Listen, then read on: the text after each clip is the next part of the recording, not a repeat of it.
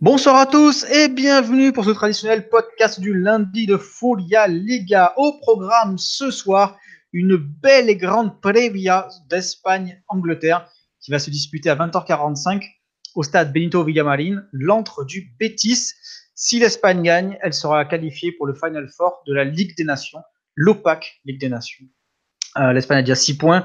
Euh, ses rivaux, l'Angleterre donc et la Croatie, n'en ont qu'un. Donc c'est le moment ou jamais pour euh, plier l'affaire et déjà se préparer à, à, remporter cette compétition en carton. Pour m'accompagner, je suis en minorité. Je suis le seul Français euh, aujourd'hui autour de la table, la table virtuelle. Je suis accompagné de mes deux Suisses préférés. Miguel Hernandez, bonsoir. Bonsoir à tous. Elias Bailey, bonsoir. Bonsoir, ce fut un long travail, hein, mais on y est arrivé. On est... Ouais.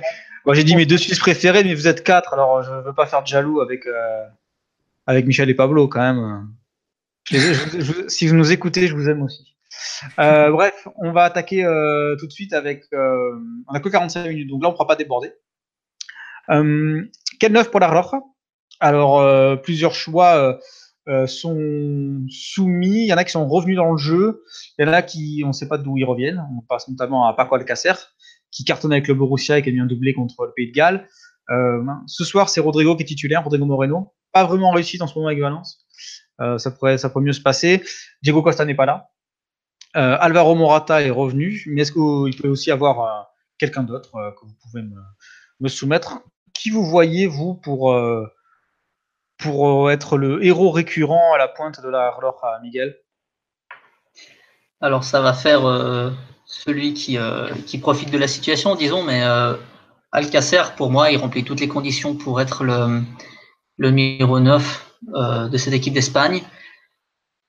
il faut se rappeler que lorsqu'il était à Valence au moment de son départ pour le Barça, à ce moment-là, il était l'attaquant titulaire de, cette équipe d'Espagne. Il se mélangeait bien au jeu de, des tocs et de, de la sélection et euh, on connaît son, son, sens du but. Du coup, l'alchimie était extrêmement bonne. Euh, malheureusement, après son départ au Barça, il a, il a un peu, un peu sombré, si on peut dire. Là, il est revenu à flot et euh, bah, on l'a vu face au Pays de Galles, hein, deux buts, euh, deux buts magnifiques. Et du coup, euh, pour moi, c'est celui qui se mélange le mieux. Euh, peut-être avec Rodrigo. Je pense que les autres, c'est dans un autre registre et qui serait qui serait meilleur, je pense, en tant que remplaçant si le match devient, devient compliqué. Par exemple, un joueur du style de, Morata, qui de par sa taille pourrait jouer au pivot, être garder la balle dos au but. Euh, voilà, je pense que ceux qui se mêleraient le mieux sont Alcacer et Rodrigo. Avec, euh, ça vaudrait la peine d'avoir un, un, autre attaquant d'un autre style pour euh, avoir une palette tactique variée. 4-3-3 ou 4-4-2 euh, bah là, visiblement, Luis Enrique opte pour un 4-3-3. Ah, ce soir, c'est Asensio et Aspas qui jouent avec Rodrigo. Ouais. Ah oui, bah oui, il y a Aspas aussi qui peut éventuellement remplir ce rôle, mais bon, Aspas, c'est toujours compliqué, quoi. Je le trouve moins, un peu moins fiable, peut-être qu'un qu Alcacer ou qu'un qu Rodrigo. Et toi, Elias? J'aurais une réponse très claire quand c'était le PTK qui était aux commandes. Ça aurait été Rodrigo les yeux fermés. Mais depuis que Luis Enrique est arrivé, je pense que la question qui, qui se pose, c'est quel, quel jeu va privilégier, privilégier Luis Enrique avant de pouvoir choisir un neuf, en fait. Parce que si on passe en revue tous les, tous les neuf présents, eh ben, il euh, y, a, y a une, euh, y a une euh, j'allais dire, je, il y a une disponibilité, pardon, il y a une disponibilité à tous les, pour tous les styles de jeu, on va dire. Si vous voulez jouer à un jeu plus direct, vous avez Morata qui peut jouer là parce qu'il en a l'habitude. Si vous voulez jouer avec, euh, avec Diego Costa pour avoir un joueur dans les derniers mètres, ça va être le, joueur idoine pour ça.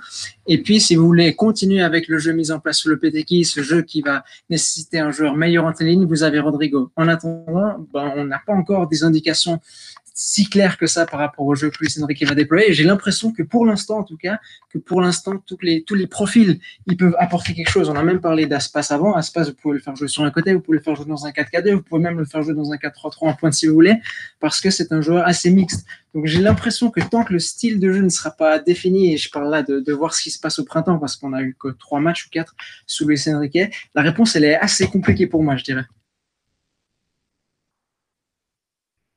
Mais ton, choix premier?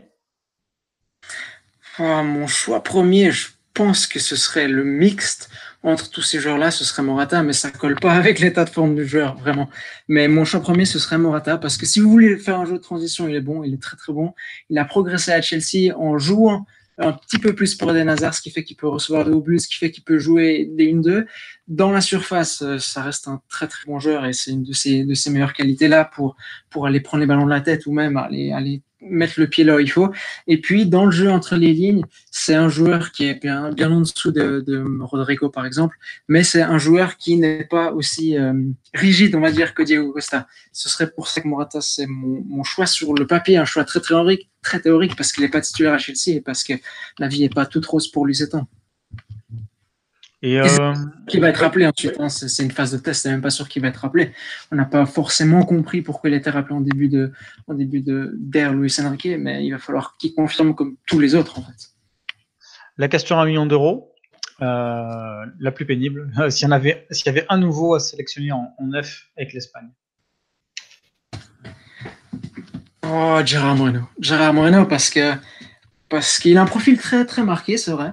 Euh, il sera meilleur dans le jeu de transition, il sera meilleur quand il aura des espaces que quand il n'aura pas d'espace. Mais c'est un joueur qui peut faire tellement de choses à lui tout seul. C'est un joueur qui faut lui donner un ballon et, il va s'en sortir. Et c'est pas vraiment le cas de Rodrigo. C'est pas vraiment le de Morata, d'Aspas ou d'Aspas un peu plus, mais le cas d'Alcacer et autres. Alors moi j'aimerais beaucoup voir Gérard Moreno, puis aussi il a, il a fait suffisamment de mérite par le passé pour être appelé. Encore une fois, on en revient à son état de forme actuel qui n'est pas idoine, mais j'aimerais beaucoup le voir Gérard Moreno. C'est toujours sympa entre guillemets d'avoir un neuf du championnat espagnol qui joue dans un plus petit club appelé euh, en sélection. Est-ce que euh, Rodrigo Moreno c'est une bonne idée dans un 4-3-3 euh, sachant qu'il a déjà joué dans ce système euh, au moins deux, oui, deux ans avec euh, avec Valence et que euh, il, est bien meilleur dans le système à deux pointes. Il est meilleur dans le système à deux pointes, ça c'est indéniable et ça se reporte aussi sur ce qui se passe dans la sélection. Son avantage à lui, c'est que si il joue pas avec quelqu'un à côté de lui, il va jouer davantage pour l'équipe, encore plus pour l'équipe. Il y avait une très très bonne interview avec lui dans le pays cette semaine et qui était centrée presque exclusivement autour du jeu de, du jeu de haut but.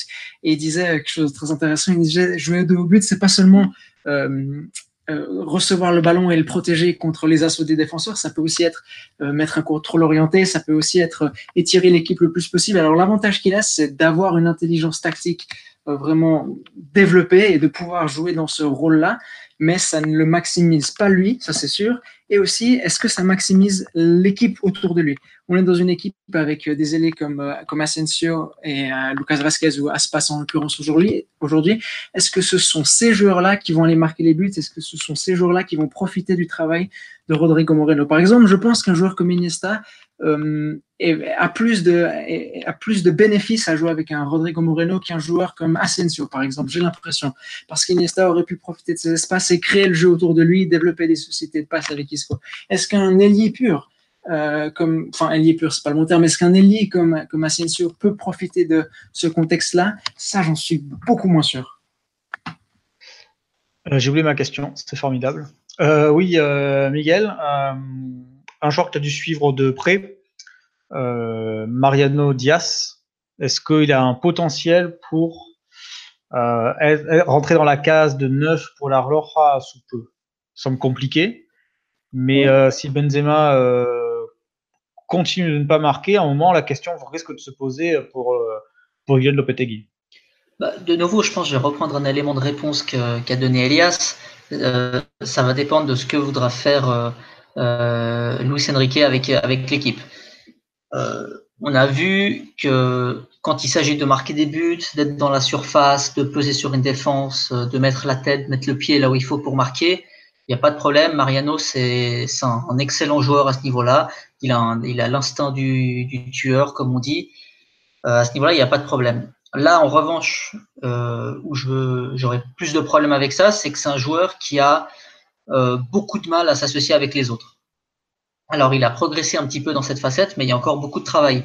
Et dans une équipe qui, euh, qui touche pas mal le ballon comme l'Espagne, qui s'associe bien, un joueur comme lui qui a parfois tendance à privilégier une frappe euh, quand il est dans les 20 ou 25 mètres, au lieu de tenter peut-être un 1-2, un décalage ou autre, je suis pas sûr que ça, que ça prendrait dans le jeu de, de, de ces équipes d'Espagne. Maintenant, de nouveau, euh, c'est un profil, euh, c'est un joueur qui est très puissant, qui est un joueur qui est rapide. Euh, donc c'est un joueur qui pourrait parfaitement entrer en cours de match pour dynamiser l'attaque. je le vois bien jouer peut-être dans un dans un dans un 4-4-2 avec un, Rodrigo en pointe avec lui, Rodrigo qui tournerait un peu autour, qui lui, qui, lui donnerait des ballons, et lui avec l'unique tâche de, de finir les actions parce que de nouveau, euh, s'associer avec les autres, c'est absolument pas son, point fort. C'est pour ça que la compatibilité, j'ai un gros, gros doute là-dessus. Après avoir parlé de l'attaque de ce fameux numéro 9, c'est une question qui est récurrente en, en équipe d'Espagne, sachant que tôt ou tard, on reviendra à la possibilité du faux 9 dans le mythique match contre euh, l'Italie à Santiago Bernabéu. Donc ça, c'est une certitude que ça va revenir sur la table à euh, temprano. On va parler de la charnière. Les compos sont tombés contre euh, l'Angleterre. Euh, Nacho est titulaire en charnière, donc avec Sergio Ramos, son pied de club. Est-ce qu'à votre avis, il va s'installer durablement à côté de Ramos ou est-ce que Luis Enrique va continuer de faire des essais? On a vu que Albiol avait joué contre le, Pays de Galles et que Ramos a été remplacé par Bartra qui, qui euh, revient en, force euh, avec Luis Enrique alors que c'était pas gagné d'avance. Comment vous comment vous voyez la, suite des choses? Alors pour moi, au vu de, alors, de nouveau, ça fait que trois matchs qu'on voit cette équipe de, de Luis Enrique, mais le fait de voir qu'il a chaque fois mis dans, disons, dans les matchs entre guillemets importants euh, de Ligue des Nations, typiquement, euh, face, que ce soit face à la Croatie, c'était déjà Nacho qui était au centre de la défense. Euh, J'ai l'impression que pour le moment, ça a l'air d'être sa, sa, charnière, sa charnière centrale. Moi, à titre personnel, ça me pose un peu un, un, problème parce que Nacho, il est très bon en tant que couteau suisse, il peut dépanner à tous les postes de la défense. Mais pour moi, il n'a pas le, le, niveau que requiert euh, d'être euh, le défenseur central de, cette équipe d'Espagne. Et c'est pour ça que j'ai été assez surpris lors du match face au Pays de Galles que Bartra et Ramos ne jouent pas une seule minute euh, l'un avec l'autre, parce que pour moi, c'est la charnière qui me, qui me paraît évidente euh, à court terme. Parce qu'Albiol, bah, 33 ans, il peut rendre encore quelques services, mais voilà, Bartra, quand on voit ses prestations avec le Betis, euh, ça fait aucun doute pour moi qu'il doit être aligné avec Ramos au centre de la défense. Ben voilà, il a l'air pour l'instant de, préférer Ramos et Nacho. Donc euh, pourquoi pas, pour l'instant ça lui a donné raison. L'Espagne a encaissé très peu de buts. Maintenant j'ai quand même l'impression que sur le long terme c'est une solution qui ne sera pas vraiment viable et qu'il devra tôt ou tard faire un test avec Ramos et Bartra au centre de la défense. Euh, je vais citer euh, Swiss Francis, Francis Dumont, sur Twitter, euh, qui dit quand on peut jouer avec Bartra et Alba, mais qu'on préfère Nacho et Marcos Alonso, c'est qu'on ne fait pas tout pour avoir une belle relance à l'arrière. Et il trouve ça incompréhensible. Bah, au final, pas tellement, parce que c'est une équipe qui va, qui même si elle sait jouer au ballon, va beaucoup moins y jouer que, par le passé. J'entends par là qu'elle va pas faire de la, forcément de la possession. Sa marque de fabrique. On a bien vu que même, euh, même si l'Espagne est un milieu très très bon, on en avait débattu lors du dernier podcast, euh, Luis a envie que l'équipe passe le moins de temps possible, que les milieux de terrain, que la balle passe le moins de temps possible au milieu de terrain, que ça aille vite, que ce soit vertical, que les phases de transition soient rapides pour aller directement euh, vers les attaquants. Euh, du coup, en soi, sur ce que veut Luis Enrique, ça fait sens d'avoir des joueurs qui ont peut-être un moins bon traitement de ballon, mais qui sont euh, peut-être euh, plus dynamique, plus rapide. on pense à, Marcos Alonso qui sur son côté est un bon centreur et, pas mauvais dans le 1 contre 1 pour déborder et centrer. Donc en soi, pour moi, ça, ces décisions-là, dans ce sens-là, ça fait sens. Je ne sais pas ce qu'en pense Elias. Je trouve cette question très, très intéressante parce que la relance, c'est ce qui va déterminer, ce qui va conditionner toute la suite des actions en fait. Et euh, le joueur qui peut relancer sans problème dans cette équipe-là, actuellement dans ce 11-là, euh, amputé de Piqué, amputé de Alba ou amputé de Marc Bartra, c'est Ramos. C'est sur lui que va retomber la plus grande partie des, des tâches. Et c'est quelque chose qu'on a beaucoup, beaucoup vu euh, sur ses premiers matchs avec l'Espagne, c'est que Ramos a encore plus de poids avec la relance à la relance et il use beaucoup de cette diagonale gauche-droite.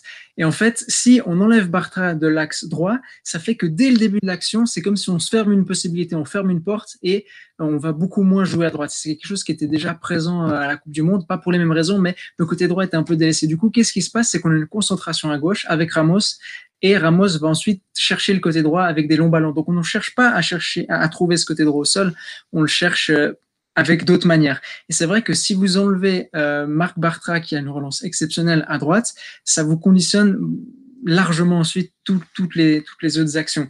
Et c'est comme disait Miguel, de nouveau, une question de style qui va être abordée maintenant. Quel jeu veut mettre en place Luis Enrique?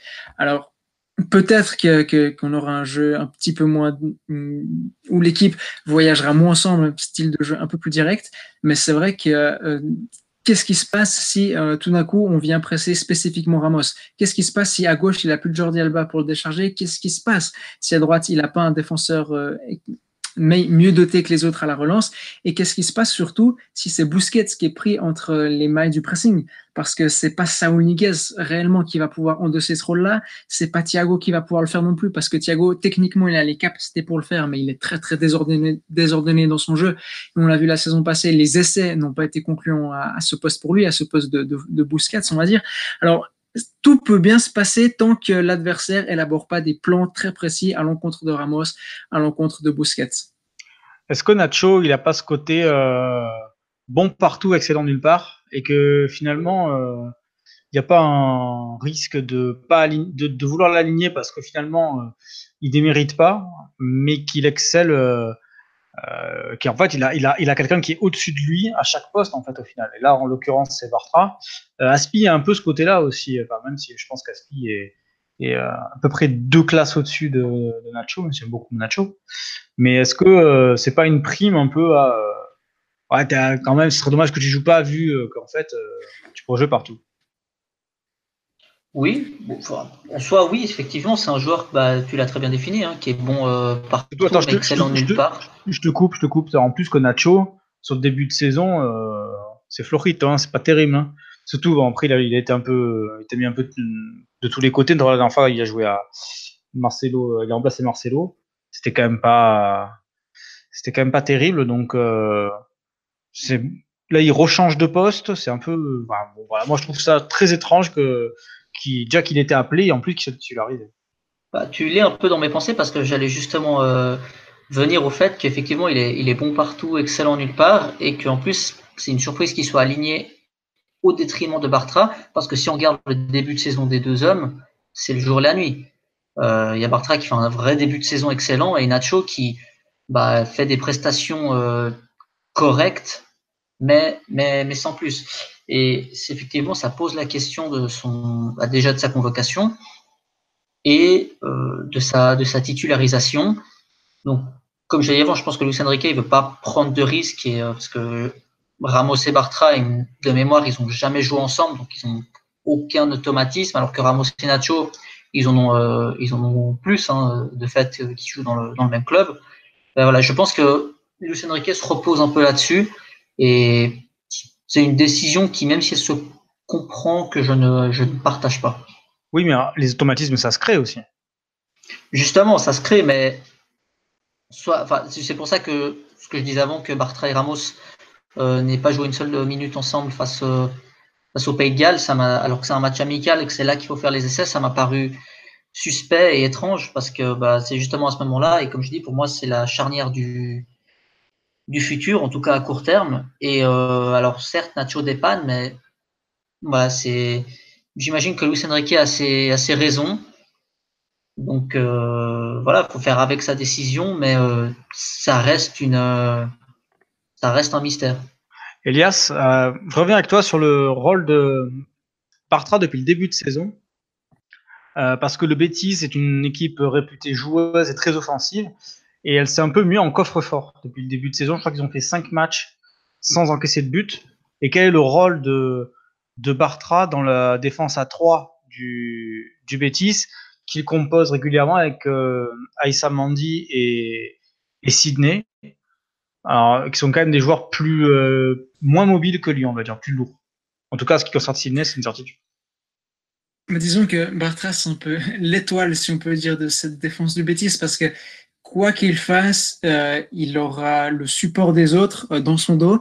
Et quoi qu'il fasse, on va dire, il pourra s'illustrer dans, dans, des domaines qui lui sont, on va dire, hum, favorables. Avec Balance, c'est vraiment lui qui est chargé de, d'effectuer la, la, relance et c'est vraiment lui qui est chargé de donner cette première passe.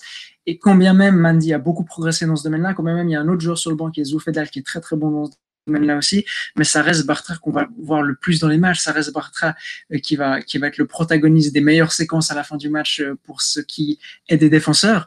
Et euh, on va dire que le système, enfin plutôt l'animation offensive du Betis va favoriser aussi Bartra en défense, parce que le fait de pouvoir garder le ballon, le fait de pouvoir s'ordonner avec ballon et de pouvoir euh, voyager ensemble, de pouvoir être groupés, ça va aider Bartra à ne pas devoir tout d'un coup intervenir de manière, on va dire, euh, impromptue, ou ça va l'aider à ne pas devoir effectuer des miracles en courant derrière son but, comme euh, on est capable, un Raphaël Varane par exemple. Bartra, il n'a pas tant cette capacité-là, et c'est un, joueur qui a souffert par le passé dans ces phases de jeu-là parce qu'on lui, on lui reprochait beaucoup d'erreurs. Et Bartra, il est dans un système de jeu ou dans une, dans une animation qui, qui vraiment fait de lui un joueur excellent. Alors, je ne sais pas si ça fait de lui un meilleur joueur qu'il ne l'est réellement, mais il a vraiment un rôle qui lui sert à merveille parce qu'avec ballon, il peut faire à peu près ce qu'il veut.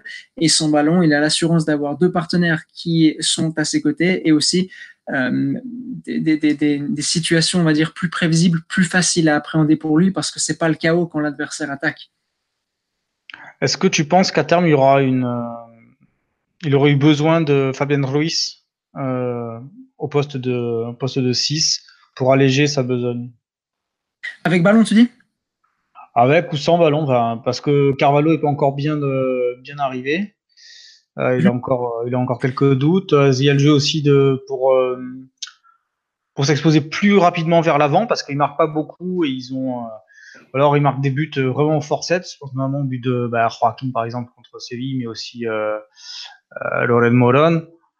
Pas, ne sont pas des buts fabuleux non plus. Quoi. Donc, est-ce que, est-ce que finalement, le, problème de, du Bétis, c'est pas d'avoir ce, ce joueur mieux de terrain pour. un peu comme tu, comme tu disais avec Ramos et, et Busquets? Je sais pas, parce que William Carroll, il n'est pas confirmé à ce poste et il ne sera jamais dans ce style de jeu-là parce qu'il est trop lent, il est un joueur assez lourd et qui, prend beaucoup de temps à se tourner en fait pour aller vers l'avant. Mais le Betis a trouvé euh, avec le avec le Chelsea et avec Canales surtout qui redescend beaucoup des solutions pour euh, pour relancer autrement que, que par Bartra. Alors il, a, il va garder cette qualité-là, il va garder cette capacité-là à faire à peu près ce qu'il veut à ce ballon, avec le ballon à monter et à fixer l'adversaire.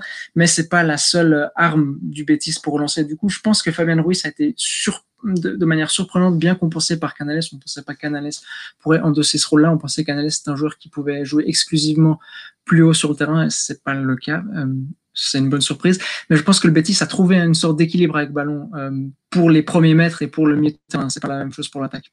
Il faut. Ouais, mais on parle plus là. Tu parles plus d'un jeu euh, avec ballon parce qu'ils défendent. Euh, Cana, Lo Celso est quand même pas trop mal, mais c'est quand même des joueurs moins qui savent moins bien défendre. Que, que Fabien, tu dis, ou que, ou que des joueurs oui, qui non, défendent... que oui, que Fabien. Non, c'est sûr, et mais ça, ça demande quelque chose de, de plus précis pour le Betis, hein, parce que parce que Canales, comme on l'a dit avant, c'est un joueur plus porté vers l'avant. Euh, en tout cas, pour l'instant, j'ai pas l'impression que c'est le cas, et j'ai l'impression que le, le Betis, et c'est aussi quelque chose que confirment les chiffres, il arrive relativement bien à se défendre là. J'ai pas l'impression que pour l'instant il y a un réel manque à ce poste-là. Ouais, mais après on verra avec euh, Canales qui, la, enfin, qui physiquement euh, a l'habitude de, de, enfin, il a aussi eu trois ou quatre opérations du genou, hein, donc euh, mm -hmm. Ça, physiquement, il, a, il est toujours un peu limite. Quoi. Mais bon, ça, tout, est, précaire du côté du Betis et, je ne m'avancerai pas jusque-là, mais je me demande à quel point ça influe sur Bartra. On est actuellement dans une situation dans, six mois où il rayonne et on a l'impression qu'il pourrait jouer dans les plus grands clubs, mais à quel point euh, est-ce que son rendement peut descendre, à quel point est-ce que cela fait partie aussi euh, de l'équipe qu'il a autour de lui, du, relatif succès que l'équipe a autour de lui? C'est vrai qu'on est dans une situation assez, assez compliquée autour du Betis et autour de sa figure parce qu'on sait pas, en tout cas, personnellement, j'arrive pas réellement à évaluer euh, le niveau réel du joueur et de l'équipe. Sousso, Aspi, Gaïa, quelles sont les autres bonnes surprises de Luis Enrique avec cette, euh, trêve internationale? Euh, Miguel, on en parlait un petit peu en off. Euh, tu as beaucoup aimé José Gaïa, ça me fait bien plaisir. Est-ce que tu vois comment ça pourrait évoluer pour, pour eux, sachant que là, aujourd'hui, Marco Alonso est repassé à gauche?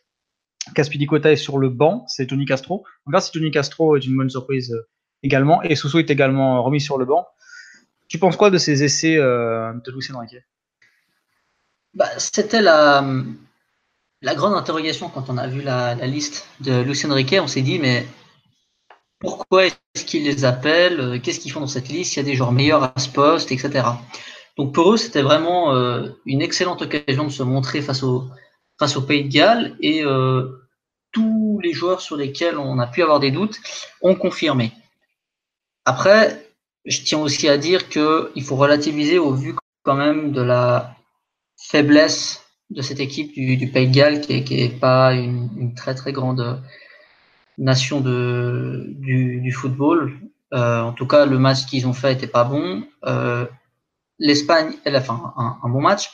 Mais effectivement, Sousso a, a été très bon, que ce soit sur les coups de pied arrêtés, que ce soit euh, euh quand il s'agit de quand il s'agissait de, de, déborder, euh, de donner des ballons, de s'associer. Sousso a été, a été très bon. C'est une, une, très très bonne très très bonne surprise et ça pourrait être une vraie alternative.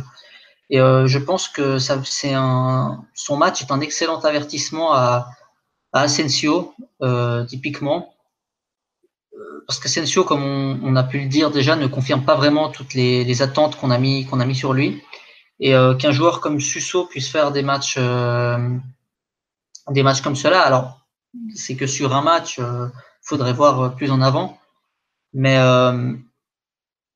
effectivement, je pense que que le, fait que Suso ait fait un bon match, ça peut être un bon avertissement et une bonne motivation pour des joueurs comme Marcos Asensio. Euh, j'ai beaucoup aimé aussi euh, Aspilicueta, pardon, en, latéral droit. Alors, euh, Aspilicueta, je trouve que c'est un des joueurs euh, les plus sous-évalués de cette, de cette sélection parce que, un peu à l'instar de, Nacho, il est, c'est un peu un couteau suisse en défense. il peut jouer partout, que ce soit central, à droite, à gauche. Il peut même jouer dans une défense à 3. alors, je considère bien meilleur que, que Nacho, mais je trouve que c'est un, joueur qui est peut-être, alors il a des monstres devant certes, mais qui est pas assez utilisé et pas assez euh, valorisé à sa, juste valeur.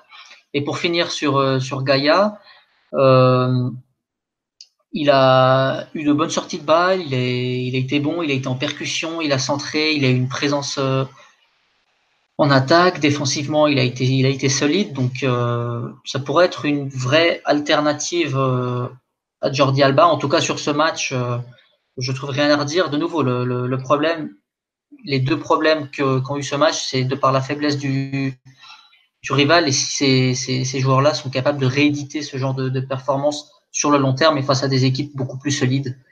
Euh, voilà. Là, il commence pas le match, mais peut-être s'il rentre en cours de jeu, on aura peut-être une, une, possibilité de, de voir si c'était euh, un éclair fugace ou si c'était, euh, disons, une, quelque chose sur le long terme. Alors tous les deux, vous êtes de fins observateurs de l'actualité du Real Madrid. Euh, quid de Asensio? J'en ai un peu parlé, Miguel, mais euh, est-ce qu'il n'est pas en train de trop forcer son talent et est-ce que, enfin, son talent, en train de forcer son jeu, on va dire, et est-ce que euh, Lopetegui le met dans des situations, euh, euh, les meilleures conditions, d'autant que Isco est, est, sur le flanc, il doit récupérer d'une personne l'appendicite. Alors, je pense que l'un des plus gros problèmes avec Asensio, c'est que, premièrement, il n'a pas de vrai poste. On ne sait pas quel est son meilleur poste. Est-ce que c'est sur un côté euh, en tant qu'ailier à gauche ou, euh, ou à droite pour qu'il puisse rentrer sur son pied gauche? Est-ce que c'est il a au centre? Il avait déjà dit que lui il aimait jouer au centre pour pouvoir bouger un peu partout sur le front de l'attaque. Donc voilà, il y a, il y a ce problème de ne pas savoir sur quel quelle est sa, vraie place et à quelle place il est le, meilleur. Euh, ça, je pense que c'est le premier problème. Euh, le deuxième problème, c'est que je pense que on a de grosses attentes sur lui et qu'on a, mais qu'en même temps, on n'a pas envie que ce soit un joueur qui prenne euh, la grosse tête et qui finisse comme d'autres jeunes talents à qui on prédisait une excellente carrière et qui ont sombré. donc voilà, je pense que tu penses à des joueurs comme euh, Albert Loupé, par exemple? Ouais, par exemple, ou même, bah, toute proportion gardée, mais un Ressé qu'on décrivait comme. Euh, ouais, oui. voilà. Oui, non, oui, t'as as raison, non, mais.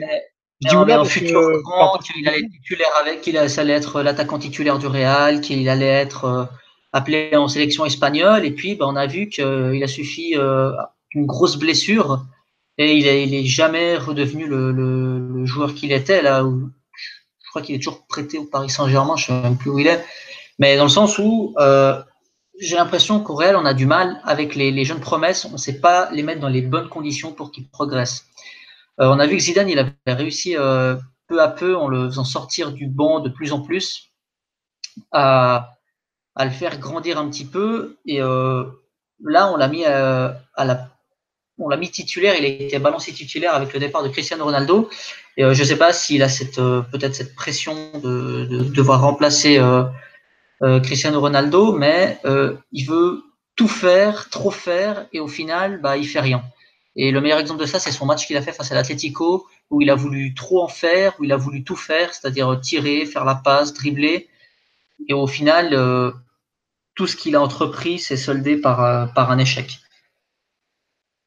Elias? Asensio, c'est un joueur euh, très intéressant, comme l'a dit Miguel, parce qu'on en sait assez peu finalement sur lui.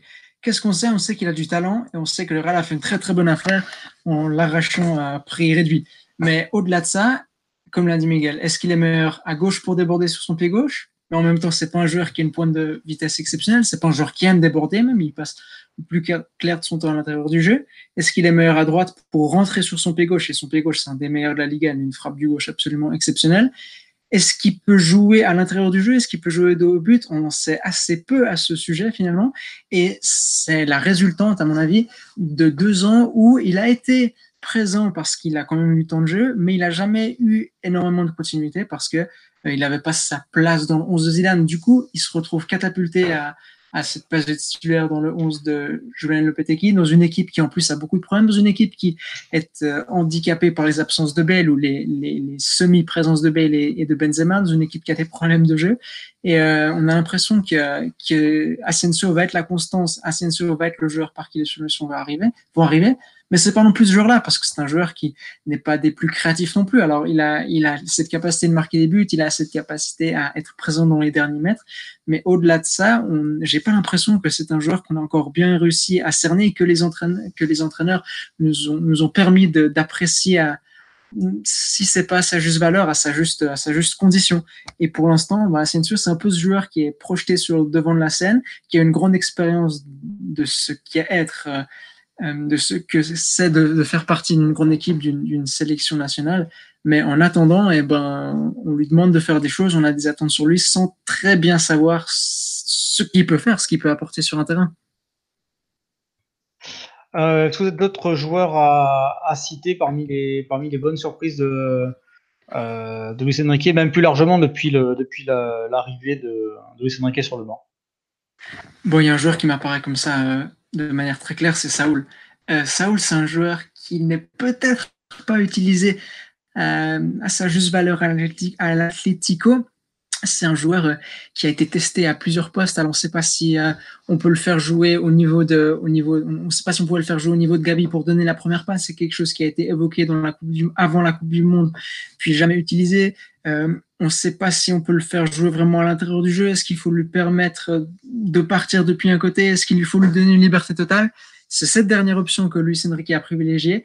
Et euh, tout ce que l'Espagne de Luis Enrique perd en association, perd en, jeu intérieur, elle le gagne avec euh, cette capacité à frapper depuis l'extérieur de la surface, à, arriver euh, au, niveau de, au niveau des 16 mètres pour terminer les actions. Il y a cette notion assez, qui, est, souvent mise en, avant en Espagne, qui est la différence entre euh, être et euh, arrivé, estar illégal. Et euh, c'est un joueur, euh, Saoul, qui arrive très bien vers les, dans les derniers mètres, là où, ça peut être intéressant pour lui, hein, un peu à l'instar d'un Paulinho. Et tout d'un coup, on, se retrouve à se dire, mais, mais Saoul, mais, mais est-ce qu'on aurait enfin trouvé comment l'utiliser? Est-ce qu'on serait en train de maximiser absolument ses qualités? Est-ce qu'il n'est pas en train d'être cette pièce un peu plus incontrôlable, un peu plus difficile à lire pour l'adversaire dans le jeu de l'équipe d'Espagne, un jeu qui a été assez stéréotypé ces derniers temps parce qu'on n'arrivait pas vraiment à appliquer l'idée directrice. Saoul, pour moi, c'est un joueur qui, est en train de, sortir un peu des canons traditionnels, mais qui fait beaucoup de bien à cette équipe d'Espagne parce qu'il apporte vraiment une solution en plus. Il a un profil complètement différent des autres sans pour autant sortir absolument du moule parce qu'avec le ballon, il est bon, parce qu'il a suivi une formation comme l'ont suivi la plupart des joueurs en Espagne, une formation basée sur le jeu, sur la capacité à, à, prendre soin du ballon. Et ça, c'est très, très positif pour une équipe d'Espagne qui est en train petit à petit de, de trouver des, des, de belles surprises sur son chemin. Alors, messieurs, on s'approche de la fin de ce podcast. La question qui tue, attention, euh, votre pronostic pour, euh, pour cette euh, Espagne-Angleterre. 2-0 euh, pour l'Espagne. Euh, bon, je, vais encore réitérer hein, ma, ma, haine des pronostics. Je dirais juste que l'Espagne joue à domicile et que je pense qu'elle va gagner ce match parce que, parce que le, le Benito Villamarin, c'est un, stade dans lequel tout le monde va aimer jouer côté espagnol. Et puis que l'équipe d'Angleterre est, en, si pas en proie au doute, est, est, face à un certain manque de, définition. On ne sait pas très bien comment, enchaîner la suite de la Coupe du Monde, surtout dans le jeu. Qu'est-ce que cette équipe d'Angleterre doit faire? Qu'est-ce que cette équipe d'Angleterre est capable de faire? Et ça, ça risque de pas de pas se faire pardonner par, par l'Espagne. Ah, justement, qu'est-ce que ça faisait 23 ans que, l'Espagne n'était pas, n'était pas venue euh, jouer au Villamarín. C'était une anomalie euh, qui est enfin réparée, quand même, on a envie de dire. Il y a un côté très très sympa et qui doit être valorisé, je trouve, c'est cette, cette volonté de la fédération d'aller faire jouer l'équipe dans, dans toute l'Espagne. On, l'a vu à Alicante, on l'a vu à Elche, on l'a vu à Rijon, dans des plus petits stades, là où les gens vont pouvoir venir voir l'équipe de près. On n'est pas dans un cas où l'Espagne jouerait chaque fois dans un stade, comme ça peut être le cas de l'Angleterre à Wembley ou de la France au Stade de France, mais le Marine, c'est une étape euh, c'est un stade qui doit être indissociable de la sélection, tellement c'est un grand stade déjà, dans une grande ville et avec une ambiance toujours assez particulière, une, très très belle ambiance.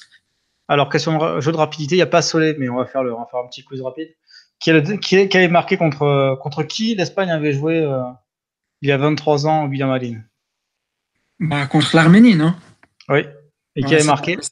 Ah, ça, je sais pas. Ça, je sais pas. Miguel? Laisse-moi réfléchir. Euh...